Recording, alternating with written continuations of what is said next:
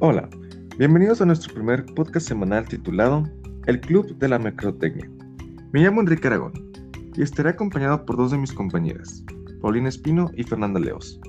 En esta semana les hablaremos acerca del consumidor, quién es, qué es lo que hace y qué otros tipos de consumidores hay, entre otras cosas.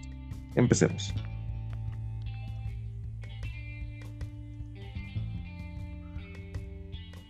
Excelente, Enrique. Gracias por la presentación. Este podcast está centrado en la explicación de diversos temas dedicados a la mercadotecnia, como cuán relacionada está con nuestro día a día y el papel que nosotros como consumidores desempeñamos. Para entrar un poco en contexto, comencemos definiendo a qué se refiere el término consumidor. Bueno, pues es la persona o una organización que consume ya sea bienes o servicios, los cuales son puestos a disposición en el mercado por proveedores, y sirven para satisfacer cualquier tipo de necesidad.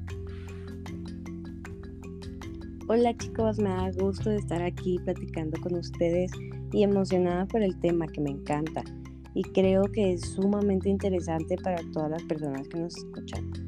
Y agregando un poco lo que comentaba Pau, también me gustaría que pudiéramos identificar los tipos de consumidores que hay, porque son muchos y todos con características y rasgos muy distintos entre sí. Tenemos dos consumidores conservadores, el impulsivo, el escéptico, el emocional, el indeciso y los más famosos que me incluyo de hecho con toda honestidad, los que siempre estamos buscando ofertas, a los que nos atrapan con el hecho de que diga rebaja o descuento.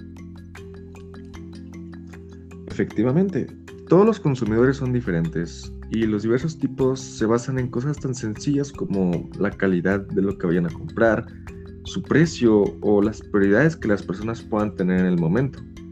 Mencionaste diferentes tipos, pero me gustaría entrar más a fondo a cada uno de ellos. De esta forma, no sé, podría ser algo divertido, ya que podríamos descubrir qué tipo de consumidores somos. Primero está el consumidor tradicional. Este es básicamente la persona que compra lo que realmente necesita y hace gastos necesarios como en ropa o comida. No es mucho de fijarse en los precios porque si siente que lo que va a comprar es necesario, lo va a hacer. Así que si haces compras innecesarias y no te importan los precios, compras cosas porque están de moda, creo que puede ser el siguiente tipo de consumidor. Seguimos con el consumidor impulsivo. Este tipo es todo lo contrario al consumidor tradicional. Esta persona en lo último en lo que piensa es en comprar lo que necesita. Es fácilmente influenciable y se deja llevar por las modas y las tendencias. Algo curioso de este tipo de consumidor es que según investigaciones es el comprador que toda empresa quiere. ¿Y cómo no han de quererlo? Es la persona a la que más fácil le puedes vender las cosas y sin mucho esfuerzo puedes convencerlos para que te lo compre. Otra cosa sobre estos consumidores es que la forma más fácil de atraerlos es a través de promociones. Decir al consumidor que lo que quiere comprar está rebajado su precio, fácilmente harás que lo compre. El tercer consumidor es el escéptico. Es el que es súper complicado de convencer porque es muy desconfiado y siempre busca tener la mayor cantidad de información posible para decidir si comprará o no el producto o servicio. Son el tipo de consumidores que realizan sus compras ocasionalmente no suelen dejarse atraer por la publicidad atractiva, ya que solo salen de compras de ser muy necesario. Para poder convencerlos, debes estar sumamente preparado respecto a los productos o servicios que comercializas. Después tenemos el consumidor emocional, que personalmente yo me incluyo en esta lista, ya que somos aquellos que nos dejamos llevar por nuestras emociones al momento de comprar, pues los productos que yo compro al momento de estar feliz son totalmente diferentes a los que compro cuando me siento triste. Es por esto que existen las neuroventas, que es un método súper efectivo al momento de querer conocer al consumidor o al crear campañas estimulantes. Sí, qué importante me parece saber, conocer toda esta información, ya que ayuda muchísimo a uno mismo a conocerse y a las personas en sí que ofrecen algún producto o servicio al público. Y bueno, para terminar de agregar los tipos de consumidores, no hay que olvidarnos de mencionar al indeciso, que creo que todos tenemos un poco de este. Son aquellos que quieren adquirir algún producto o servicio, pero debido a distintos factores pueden terminar encontrando argumentos para impedir que se concluya el proceso de compra. Como ya mencioné, los que siempre estamos cazando ofertas y ojo que a diferencia de los consumidores tradicionales que están dispuestos a pagar más en una marca de mejor reputación y calidad, el consumidor que busca ofertas lo único que quiere es pagar menos. Y por último, si mal no me equivoco, los prosumidores, que este es un término moderno que se refiere al consumidor que participa activamente en el mercado y se preocupa por analizar los procesos de compra, además de evaluar las experiencias que brindan las empresas.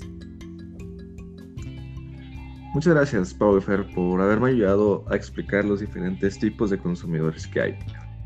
Haber repasado lo que es el consumidor y los diferentes tipos de este nos ha brindado mucha información que podría serles útiles a aquellas personas que quieren empezar un negocio y ver cómo se comportan cada uno de ellos.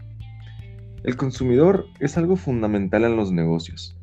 Las empresas siempre buscan llegar a ello de las formas más fáciles, Conocer al consumidor siempre puede presentar una ventaja y por eso les voy a contar algunas características de los consumidores que esperemos les puedan ayudar. El consumidor siempre está conectado. Se la pasa en internet buscando productos o servicios de su interés. Si quieres llegar a ellos, es recomendable crear páginas de internet o crecer en redes sociales. El consumidor siempre demanda la mayor efectividad posible Siempre es molesto tener que esperar a que llegue algo que compró por internet o llegar a una tienda buscando algo en específico y el tener que decirles que no lo tienes y que tendrán que esperar a que llegue es molesto para muchas personas. En general, el consumidor no siempre exige bienes del producto, sino también busca experiencias, cosas originales. Siempre le va a ser leal a aquellas empresas con las que ha tenido buenas experiencias y el cliente donde se sienta cómodo ahí es donde se va a quedar.